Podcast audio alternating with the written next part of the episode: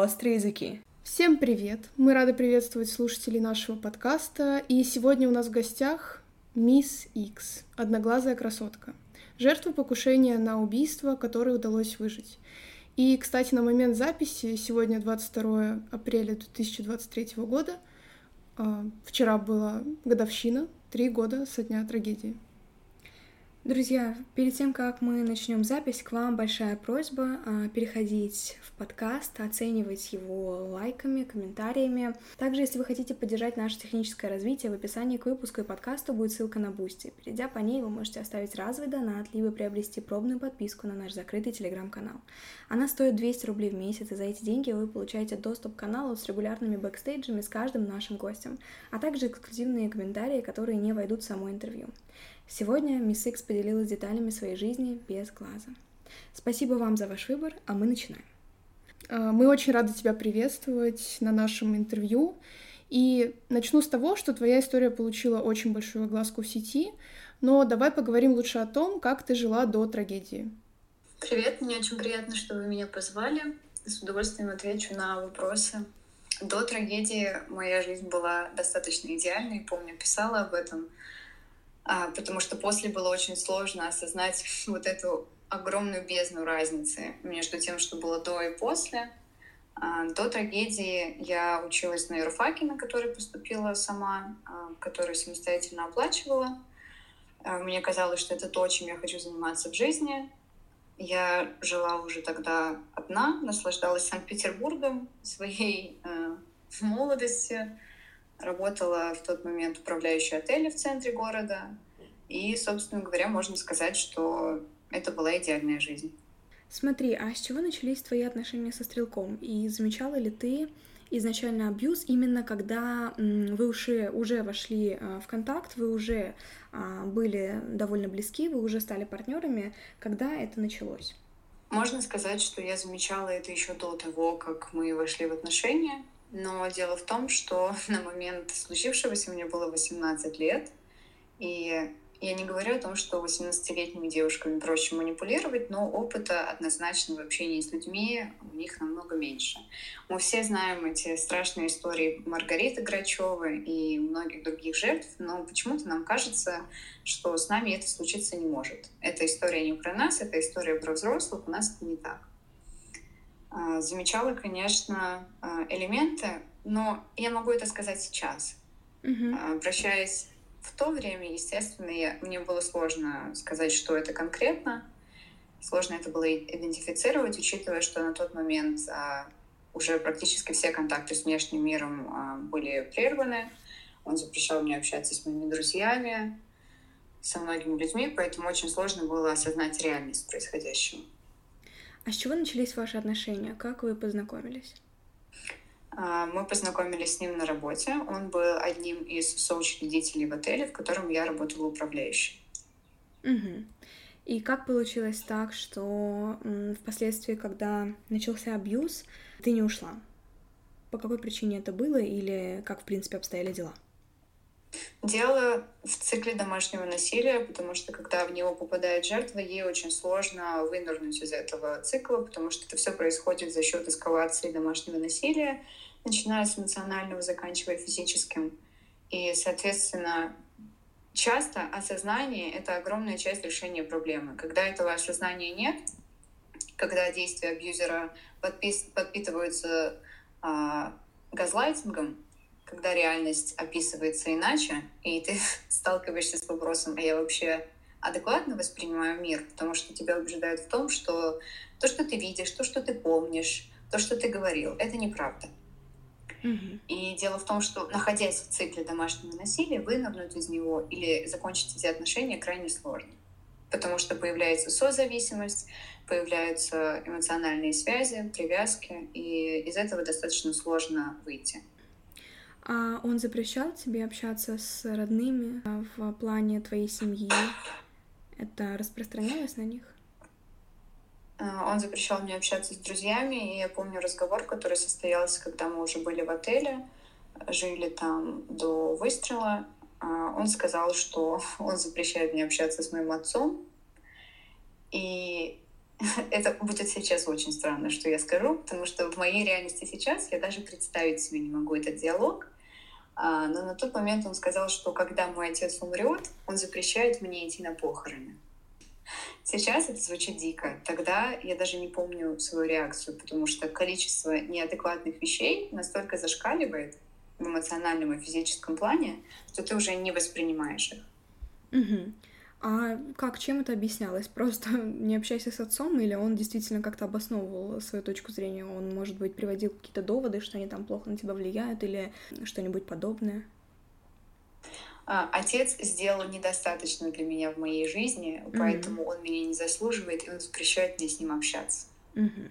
И также мотивировались а, запреты общения с друзьями общение с друзьями запрещалось по каким-то ревностным причинам, по mm-hmm. причинам того, что друзья а, недостаточно хороши или не могут мне что-то дать, или а, просто мне не стоит общаться с людьми этой категории, потому что он так считает. А, а какие редфлаги ты можешь назвать сейчас, уже после окончания отношений и посмотрев на эту коммуникацию под другим углом? Какие моменты тебе прям в глаза режут, но чего ты не замечала именно в процессе отношений? когда человек очень резко и быстро переходит к теме серьезных и сильных чувств, а потом отдаляется. То есть вот эти эмоциональные качели чаще всего, а, лучше всего ощущаются в начале. И если вы чувствуете это, вам не кажется. Это реально происходит, это реально эмоциональные качели, и это очень опасная штука для общения с человеком. Ограничение вашего пребывания где-либо — ограничение общения с людьми, ограничение э, ношения какой-либо одежды. Это все огромные red флаги, которые очень важно слышать и видеть, потому что это не ерунда. Это просто показывает вам то, к чему вы придете дальше. В одном из интервью ты сказала такую фразу, но она расхожая, выносить ссоры из избы не принято. Так ты ответила на вопрос о том, почему до последнего не обращалась в полицию после побоев первичных. Смотри, вопрос в том, почему ты так ответила, действительно ли ты так считаешь, либо это ну, такая, знаешь, первичная реакция, или просто то, что стереотипно сидит у нас в голове, мы часто говорим какими-то фразами, которые мы регулярно слышали условно на протяжении многих лет своей жизни, например, в детстве. В чем причина такого ответа? Я даже помню это интервью, оно было у меня одним из первых, mm-hmm. и эта фраза вырвано из контекста в плане того, что я говорила, что люди не а, заявляют в полицию за счет того, что у нас очень глубоко стереотипно сидит а, понятие о том, что ссоры из избы не выносят. И оно влияет на очень многих людей. Потому что люди, подвергающиеся физическому насилию, ими владеет стыд, обида, злость. И с этими чувствами очень сложно прийти к кому-то за помощью. И дополнительно к этому всему прекрасно действует на нас на менталитет, который закладывается уже десятилетиями о том, что внутренние проблемы, ссоры и конфликты из избы не выносят. И все в совокупности очень сильно усложняет возможность для жертвы уйти из абьюзивных отношений. Потому что, говоря о физическом насилии, очень стыдно сказать кому-то, что ты в настолько слабом положении. И ты, получается, все глубже и глубже закапываешь самого себя. Тебе стыдно сказать сейчас, но следующие побои будут хуже. И сказать тогда еще сложнее. Ты испытывала стыд за то, что происходило между вами? Я испытывала стыд за то, что человек позволял себе делать со мной. А твои близкие тоже были не в курсе? Ты им тоже не рассказывала или нет? Я скрывала то, что происходило, не mm-hmm. говорила им об этом, потому что в том числе перед ними мне тоже было стыдно.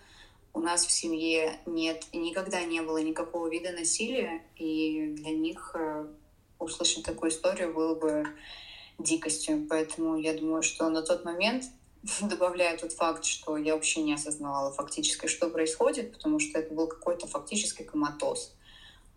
Я не рассказывала им об этом, ни им, ни друзьям. А сегодня а, что ты можешь посоветовать девушкам, которые оказались в похожей ситуации, либо, ну, если уж так случилось, в такой же, в плане э, их жизни напрямую угрожали и регулярно подвергаются домашнему насилию? Что ты бы сделала сейчас, если бы была на месте прошлой тебя? Я именно отвечая на этот вопрос, написала свой роман. И это было очень важно для меня, потому что э, я говорила о том, что я сделала план в тот день, 21 апреля 2020 года, я решила уйти. Но дело в том, что я решила собрать свои вещи. Я не успела уйти. Mm-hmm. Так вот, всем девушкам хочется сказать, что вы должны уйти в свои 12. Потому что если вы не уйдете в те 12, может случиться то, что случилось со мной. И очень мало шансов, что после таких последствий люди выживают. Очень часто я, например, не осознавала абсолютно, что он может выстрелить. То есть он, да, проявлял агрессию, да, использовал оружие, да, расстреливал отель, да, это был не первый выстрел в человека. Но я даже осознать не могла, что вот такой уровень насилия может быть э, использован в мою сторону.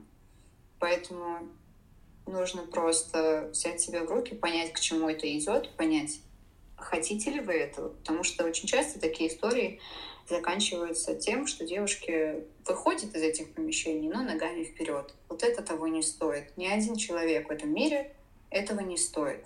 Нет ничего дороже, чем ваша жизнь. Поэтому нужно просто собраться с мыслями. Э, зависит от ситуации. Кто-то обращается в центры помощи. Потрясающе. Кто-то обращается за помощью к родным. Замечательно. Кто-то строит план и э, добивается независимости финансовой в том числе и обеспечивает себе раздельное будущее. Я не могу сказать конкретно ситуацию, потому что не знаю, опираясь на ваш вопрос, но есть выходы, и к ним нужно присматриваться, хотя я знаю, что жертве в таком состоянии кажется, что выходов нет. Первое, к кому я обратилась, было 112. Здравствуйте, мне 18 лет, э, меня выстрелили, я умираю. Вот это было первое, куда я обратилась. Так делать не надо. А что было дальше? Тебя привезли в скорую, и что происходило дальше? А, изначально сделали снимки, определили, что пуля находится в трех миллиметрах от мозга. А, Туда приезжала моя мама, и сказали, что я в тяжелом состоянии, и нет никаких гарантий, что я выживу. Э, затем я провела с момента выстрела около 20 часов с пулей в голове, 4 из которых были без э, обезболивающих до момента скрининга, до момента поступления в больницу.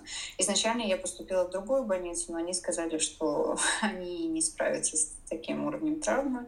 Меня отвезли в клинику МЧС, и там спустя 20 часов на следующий день меня прооперировали, достали пулю, а, там были осколки, это был осколочный перелом. Вот, а, получается, вставили имплант, то есть вшили его в в мышцы, сложно сказать, я не врач, просто знаю, что там стоял имплант. Вот, и зашили а, то, что осталось. Теперь давай перейдем непосредственно к самой трагедии, а, разберемся с тем, что произошло. И первый вопрос будет звучать так. Нам известно, что до инцидента твой на тот момент молодой человек тебя очень сильно избил. Опиши, пожалуйста, следующий день, как все дошло до трагедии. А, когда это случилось, это был верх э, физического насилия, который совершался. А, я была в практически бессознательном состоянии. Это были систематические избиения до этого, но в тот раз это было что-то просто на грани, на грани сознания. И я решила, что на следующее утро я соберу свои вещи и уйду. И э, когда я проснулась, а, насколько я сейчас помню, спустя три года, я помню, что а, в какой-то момент он то ли покинул отель, то ли куда-то ушел, и я пошла быстро собирать свои вещи. Мне казалось, что это было очень важно. Собрать какие-то свои а, мелкие вещи, там паспорт, украшения, какие-то карточки. А, что сейчас, конечно, для меня глупо. Мне нужно было выпрыгнуть в окно и просто убежать. Я понимаю, что там был забор. Мне нужно было перелезть через забор и просто убежать, но нет. И когда я уже планировала уйти, я услышала, что он находится внизу, э, на первом этаже отеля. Я поняла, я помнила, что у него есть оружие, и я не знала, как он отреагирует. Поэтому я спустилась, он был агрессивно настроен. А, я постаралась избежать какого-либо конфликта. Я отсела от него подальше на расстоянии около 4 метров. И он продолжал кричать, ругаться, ну, в общем-то, проявлять агрессию, которая уже была привычна. И в какой-то момент, я помню, услышала металлический звук и поняла, что у него в руках находится автомат — он э, дослал патрон в патронник и нажал на спусковой крючок. И дальше, что я помню, что меня ослепило, что э, в голове такой звон, как э, от, э, от выстрела большой пушки рядом. И, и теплая кровь течет по рукам, по лицу. Это очень тяжело слушать, на самом деле. Я даже не представляю, что ты пережила. Какие-то вообще страшные вещи из фильма ужасов, да.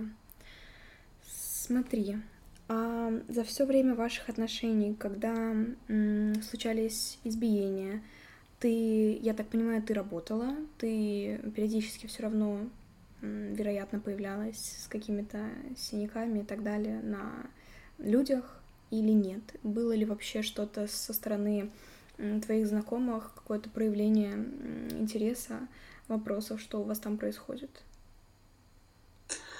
Когда происходили избиения, уже был локдаун. Так забавно, я в свою историю застала еще и ковид. Это было начало ковида, и, соответственно, были ограничения на все гостиницы. Тогда mm-hmm. в самом начале все позакрывали. И необходимо было следить за зданием, отправлять э, письма, завершать сделки, заниматься моей работой, то есть администраторы там были не нужны, потому что гостей не было. И в какой-то момент он решил ко мне туда переехать. Я там работала. Соответственно, гостей у нас не было, и с друзьями мне нельзя было общаться, поэтому меня, соответственно, никто не видел. Он наслаждался своей тиранией э, без возможности допуска свидетелей. А какой-либо персонал в отеле? Ты жила в отеле, как я поняла? Он переехал к тебе, собственно, в этом же отеле, в котором ты работала, и какой-то персонал, который там оставался, он никогда не видел тебя, никто из них никогда не видел тебя с побоями, да? Никто меня не видел, кроме одного человека. Mm-hmm. Я не помню, говорила ли я когда-то вообще об этом в масс-медиа. Туда однажды заявился соучредитель, и он увидел э, побои, но никак не отреагировал, потому что он был лучшим другом и крестным отцом детей стрелка. Поэтому я думаю, что он все прекрасно понимал, но реагировать на это не собирался.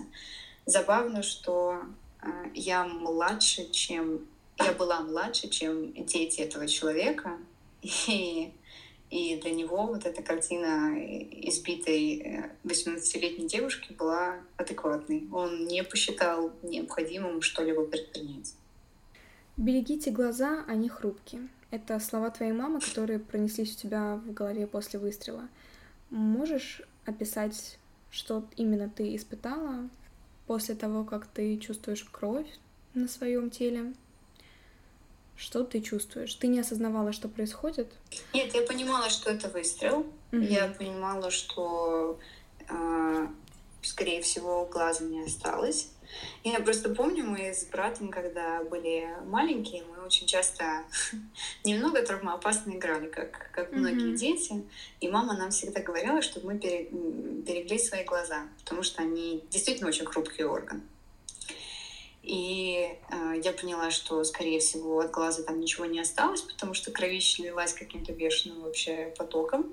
И я просто понимала, что мне срочно необходима скорая, но я сказала ему о том, чтобы он ее вызывал, но что он сказал, что он не будет этого делать. И я ему ответила, что дорогой, извините, я не могу. А, и я услышала самый дикий ответ в своей жизни. А, у тебя остался второй глаз. Ты можешь вызвать скорую сама. Вот. И так получилось, что, видимо, с помощью адреналинового шока я смогла вызвать скорую самостоятельно. Я помню, потом смотрела в материалах уголовного дела видеозаписи из э, холла отеля, где я хожу как зверь от стены до стены на адреналиновом шоке с пулей в голове и жду, когда скорая приедет. А он мне говорит, я тебе не отдам никому, ни скорой, ни полиции. Зачем ты сказала, что в тебя выстрелили? Да. Ну, тут даже Теря, добавить теряешься нечего. немножко после таких ответов, потому что э, когда это все слышишь, эм, глядя в телефон, слушая твои ответы в других интервью, это воспринимается не совсем так, как это воспринимается на реальной записи. Здесь ты так, погружаешься, погружаешься в это, в это гораздо глубже. Представляешь это все. Хорошо, мы перейдем к следующему вопросу. А, здесь хотелось бы затронуть несостоятельность а, российского судебного производства, судопроизводства. А, стрелка осудили по статье 111 УК РФ «Умышленное причинение вреда здоровью». Но, как мы выяснили, преступление с точностью можно назвать покушением на убийство, и за это дают всего лишь 4 года общего режима. Как ты считаешь, изменится ли когда-нибудь такая система в России? если люди ничего не будут с этим делать, конечно, не поменяется. Потому что это на руку негодяям, это проще в рамках судебного производства. Для меня это тоже дикость, для меня это тоже непонятно. Для... Я очень э, люблю этот комментарий. Э, у меня есть родственники в США, и в их штате за это сажают на электрический стул. И когда они узнали приговор в 4 года за выстрел человеку в голову в состоянии алкогольного опьянения в центре города из автомата, они, конечно, присели просто, э, услышав такое решение. Я абсолютно категорически против смертной казни. Ну, просто забавно вообще разница между наказаниями на континентах. Вот. Насчет того, поменяется это или нет, понятия не имею. Я, я не знаю, застану ли я когда-то справедливость. А после всех заседаний, после всех твоих апелляций и после того, что мы имеем в итоге, что меньше чем через год э, стрелок выйдет на свободу, как ты чувствуешь себя, когда ты находишься в России, когда ты приезжаешь сюда? Ты ощущаешь себя в безопасности? Да он через пару месяцев выйдет на свободу. Какой, какой год? Он э, свои четыре года отсидел коэффициентом один на полтора отсидкой в СИЗО. Сидишь день, считают за полтора. Сидишь год, считают за полтора. Поэтому его заключение уже подходит к концу. А, в Россию я приезжаю только говоря об этом своей маме и больше никому. А, естественно, я не чувствую себя в безопасности, и приезжаю я в Россию максимум на пять дней, как я сделала это в этот раз.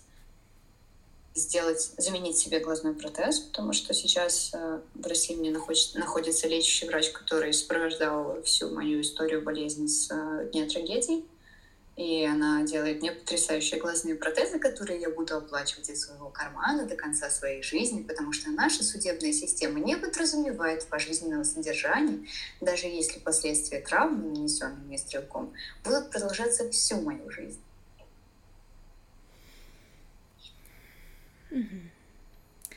Давай вернемся к... Вы так забавно, вы так забавно вздыхаете. Да Просто это... это уже настолько, настолько в моей жизни, настолько принято, и на каждый ответ так... Yeah. Ну, просто подгорает как-то даже от того, что слышишь, и не можешь, ну, понимаешь, что сам можешь с этим столкнуться, и будешь обречен на Не встречайтесь с так, это приличное, наверное, все-таки мероприятие. С негодяями не встречайтесь, и, и все будет в порядке.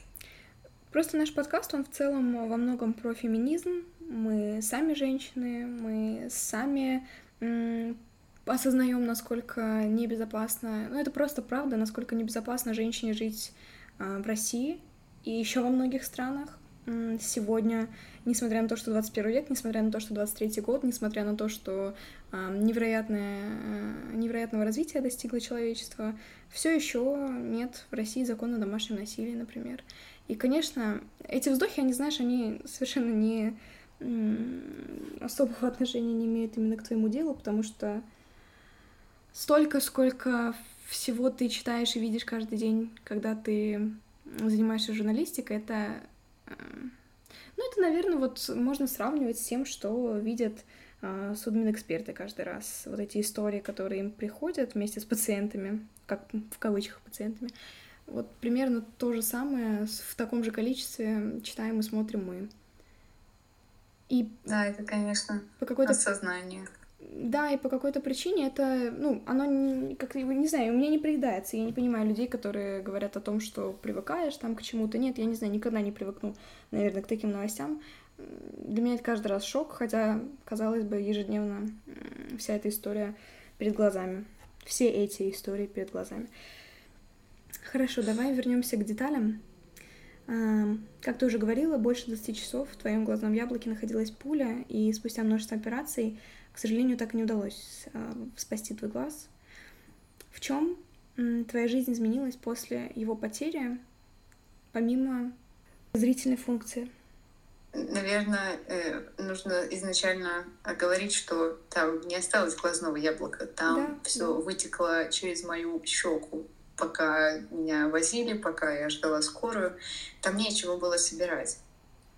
То есть э, пулю извлекли, но она прошла насквозь. И, как я говорила, глаз очень хрупкий орган, поэтому они из, из последних ошметков, я помню, мне хирург тогда на следующее утро ко мне зашел, говорит, подпиши бумагу об операции. Я говорю, а в чем суть ее? Он говорит, что ты согласна на операцию. Говорю, если не согласна, ты умрешь. Я говорю, ну ладно. Выбор потрясающий. И они собрали мне из ошметков, он назвал это британским флагом. Там не глаз, там британский флаг. Я говорю, ладно, славно.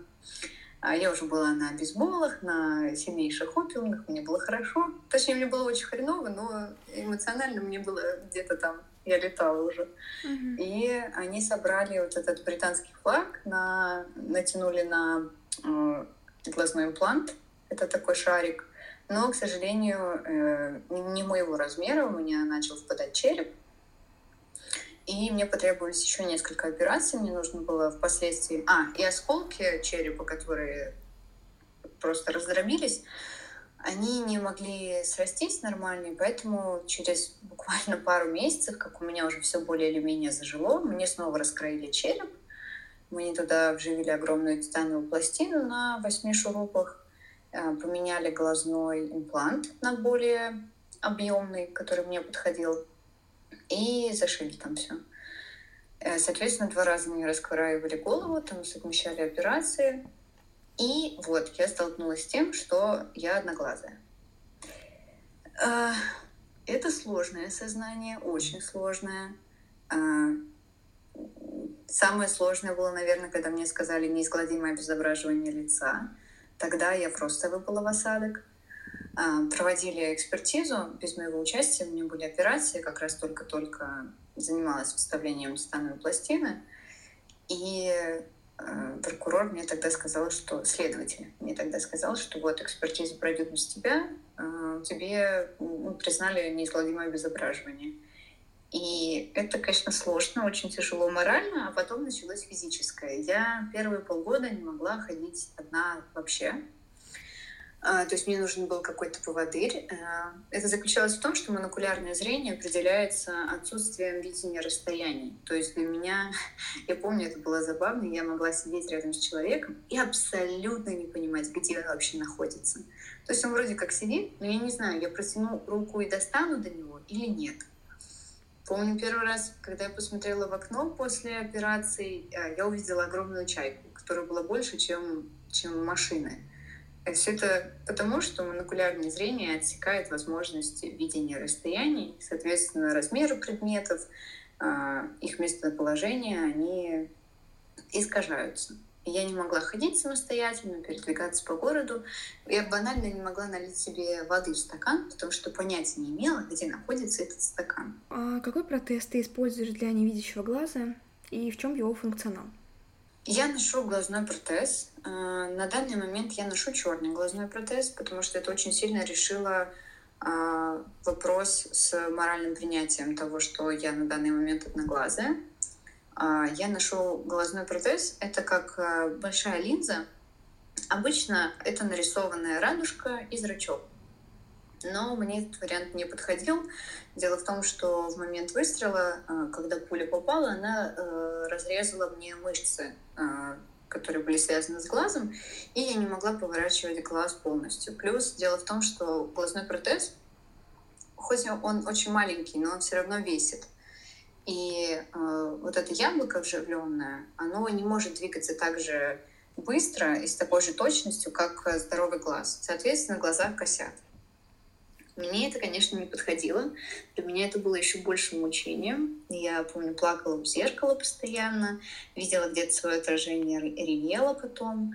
А, получается, что нося глазной протез нарисованной радужкой, ты постоянно должен быть э, в тюрьме глаз, смотреть только прямо. Ни направо, ни налево, ни вверх, ни вниз, никак. Это, конечно, очень тяжело. И потом я сделала себе черный протез, что сильно облегчило мне жизнь. То есть он выглядит как обычный глаз, как татуированный глаз. Uh-huh. И меня очень часто спрашивают, э, что это за тату, говорят, что это очень красиво, что мне очень приятно, естественно. Вот. И я решила свою проблему с тем, что не крутится глаз. Естественно, лицо несимметрично, а, глаза одновременно не закрываются в идеальном состоянии, но уже лучше, уже хотя бы не косят. Ну, это очень хорошо, что ты так э, себя принимаешь сейчас. Э, тебе нравится, как ты выглядишь, э, тебе часто делают комплименты. А, давай сейчас поговорим немного о твоем блоге. Лично меня очень интересует вопрос, откуда взялся такой псевдоним Мисс Икс. Какая у него история? У него забавная предыстория, связана со стрелком. В первый день нашего знакомства он дал мне свой личный телефон, и сказал, чтобы я не сообщала об этом никому. Понятия не имею, зачем он это сделал, но с тех пор он был записан у меня в телефоне как мистер Икс. И потом, незадолго до трагедии, он э, посвятил мне стихотворение «Ничего себе, какой романтичный», э, которое заканчивалось на «Мисс». И как-то таким образом ко мне пришел псевдоним. Угу. А для тебя это не напоминание о прошлом? Причем о таком трагичном?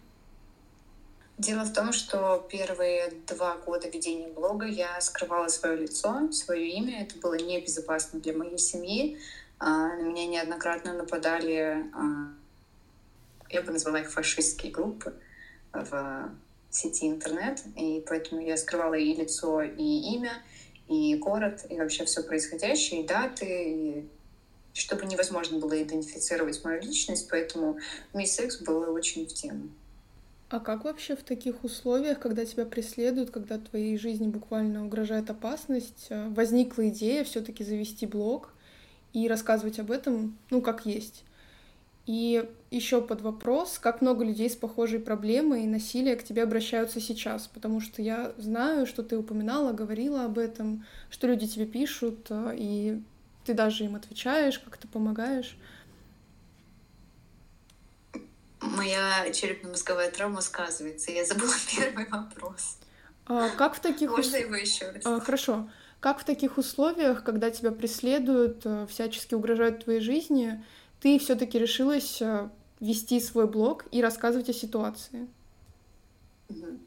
А, дело в том, что как только э, трагедия случилась, еще в больнице, я для себя решила, что я обязательно должна дать этому огласку, потому что я поняла, в чем была на самом деле проблема. Проблема была в том, что молодые девушки а, понятия не имеют, а, что такое домашнее насилие. Мы знаем эти истории, но мы не ассоциируем их с самим с собой. И мы отказываемся верить в то, что это возможно и происходит с нами. Плюс играет огромную роль стыд, нам э, некому об этом сказать, нам это сложно, и, соответственно, за счет отсутствия информации, за счет табуированности темы домашнего насилия и отсутствия закона о домашнем насилии в том числе, э, это тема, которую необходимо поднимать, и я поняла, что если я выжила, значит, я должна помочь другим. И спустя э, больше, чем полгода я решилась завести блог, но без имен и без всего. То есть моя цель была в том, чтобы просто объяснить девушкам, что нужно обязательно бежать, нужно спасать свою жизнь, и нет ничего дороже. Так как стрелок очень скоро выйдет на свободу, я понимаю, что ты живешь не в России, но тем не менее, если он будет угрожать тебе в сети, а, если он будет тебя пытаться преследовать, рассматриваешь ли ты такой ход событий, и есть ли у тебя этот счет, что ты будешь делать? Проблема в том, что это не если, а проблема в том, что это когда. Ты думаешь, что это неизбежно? А, в зале суда, в присутствии судьи, прокурора, адвоката и свидетелей, он заявил о том, что когда он выйдет, он мне позвонит. Угу. Если я не ошибаюсь, это есть в протоколе судебного заседания. Человек в, присуди... в присутствии судьи, попытавшийся меня убить, открыто заявляет о том, что он планирует меня найти после своей отсидки. Во-первых, о каком раскаянии, которое было воспринято как смягчающее обстоятельство в уголовном деле, идет речь. Во-вторых, а, естественно, это очень опасно и страшно, и об этом приходится думать, но как вы уже сказали, я не живу в России. Пока это единственное мое решение. А, преследование уже было, и это было преследование его семьей. А, моей маме мне написывала сестра стрелка. А, меня физически преследовал отец стрелка, когда он явился на на очную ставку, на, на свидетельствование показаний на месте в отель в компании четырех других мужиков на какой-то битой тачке с непонятными номерами. Это уже было, слава богу, я была не одна, но ждали они меня, конечно, в отеле, одну без защиты, без, без адвоката, без никого, 18-летнюю девочку, которая пару месяцев до этого выстрелили в голову. Я сомневаюсь, что они хотели поговорить. Так что это мне не в новинку. Буду как-то с этим бороться, потому что мое государство на отрез отказывается защищать жертв домашнего насилия. Я правильно понимаю, ты не планируешь в Польшу возвращаться в Россию на постоянное место жительства? Я не могу себе этого позволить. Я бы очень хотела жить uh-huh. рядом с моей семьей. Я бы очень хотела жить в городе, который я люблю, в котором я родилась. А, я петербурженка в пятом поколении.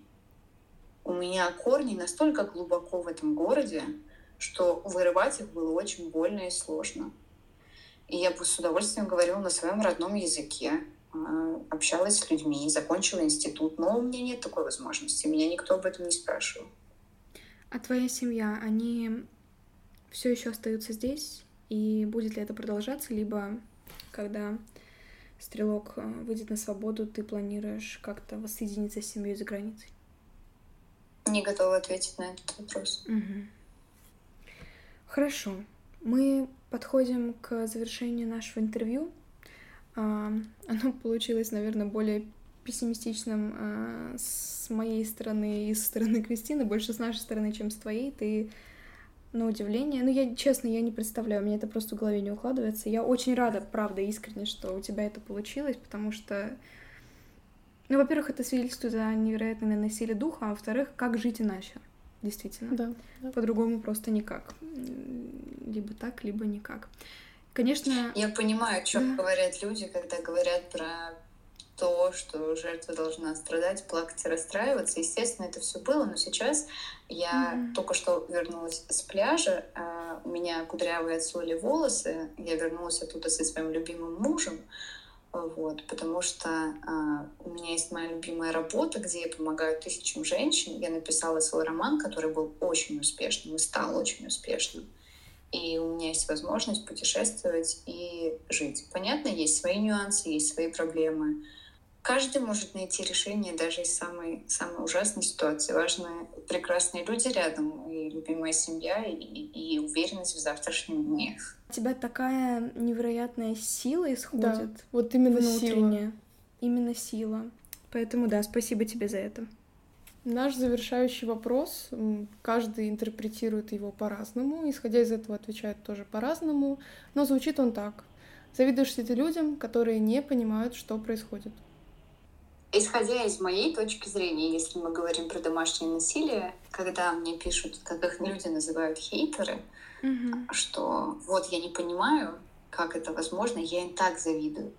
Я так за них рада. Это просто что-то невероятное. Если ты не знаешь, что такое цикл насилия, как в него попадают, как сложно из него выйти, и ты не понимаешь, что, что вообще, как это возможно, да, я им завидую, я за них очень рада. И надеюсь, что они никогда этого не поймут.